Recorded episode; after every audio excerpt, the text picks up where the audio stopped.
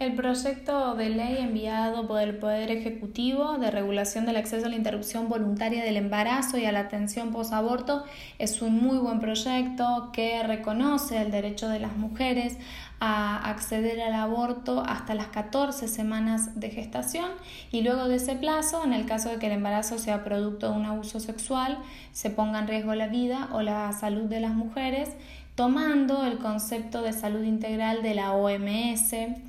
eh, también este proyecto eh, tiene como un aporte interesante el hecho de que incorpora al articulado todos los principios rectores de la atención médica que están previstos en la Ley de Derechos del Paciente y también eh, han sido retomados en el protocolo de mm, interrupción legal del embarazo del Ministerio de Salud de la Nación. Otro punto interesante es que en el caso de niñas y adolescentes retoma los avances en el tema de autonomía progresiva de la voluntad y, les reconoce el derecho a... Em, consentir prácticas médicas en cuanto a su salud refiere. También hace una expresa mención de que se deberá proteger a la paciente de injerencias eh, ilegítimas por parte de terceros y que solo se la incluirá en caso de expresa autorización de ella.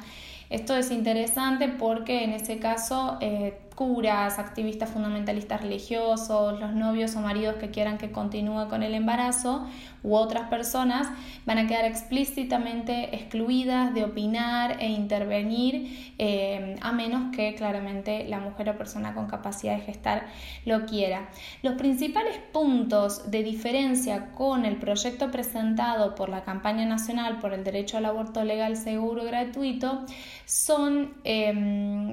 podríamos decir que eh, cuatro grandes eh, diferencias. En un primer punto, em, el plazo para garantizar la práctica es en el proyecto de la campaña de cinco días, en el proyecto del Poder Ejecutivo ese plazo ha sido eh, ampliado a diez días. El proyecto de la campaña por el derecho al aborto despenaliza totalmente a las mujeres que abortan, o sea, no contempla nunca que haya una mujer que vaya a hacer a ir presa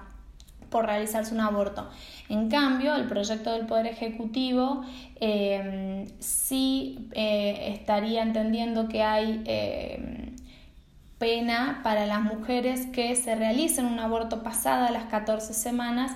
y que no estuvieran contempladas en las causales de abuso sexual, riesgo para la vida o la salud integral de la, de la mujer, aunque es interesante que agrega una posibilidad de exclusión de la pena cuando las circunstancias hicieran excusable la conducta, que en mi opinión es una redacción un poco mm, ambigua y vaga y quizás dejaría mucho al arbitrio judicial el, avance en esos temas, pero veremos cómo avanza luego el debate en el, en el Congreso sobre este punto. Otro aspecto diferenciado entre uno y otro proyecto es la objeción de conciencia, porque el proyecto de la campaña por el derecho al aborto no la contempla. Eh, por su parte, el proyecto del Poder Ejecutivo la regula Em, pero hace, o sea, si bien reconoce que existe esa posibilidad, da la posibilidad de hacer objeción de conciencia, eh, especifica las situaciones concretas en las que se debe em, realizar, ¿no? No reconoce que haya objeción de conciencia institucional. Eh, y tampoco eh, considera que se puede hacer objeción de conciencia cuando corre riesgo la vida o la salud de la persona gestante esté en peligro eh, y cuando requiere atención médica que sea impostergable. Y tampoco en los casos de atención sanitaria post-aborto. Así que es este, interesante la forma en la que está redactado, aunque se podrían hacer algunas observaciones porque la forma en la que está redactada podría habilitar a que de hecho eh, dé objeción de conciencia institucional. En este punto también veremos qué avances hay en el debate en el Congreso. Y por último, eh, la otra gran diferencia que hay entre ambos proyectos es que eh, en cuanto a lo que tiene que ver con la educación sexual integral, em, es prácticamente una copia de el el, artículo 12 del proyecto de la campaña nacional por el derecho al aborto, el que hace el Poder Ejecutivo, pero lo interesante es que ha eliminado todo un segundo párrafo que sí contemplaba la campaña por el derecho al aborto, en el cual especificaba que el contenido curricular sobre aborto tiene que ser enseñado como un derecho de las mujeres y personas gestantes a través de contenidos científicos laicos, confiables, actualizados y con perspectiva de género que puedan fortalecer su autonomía.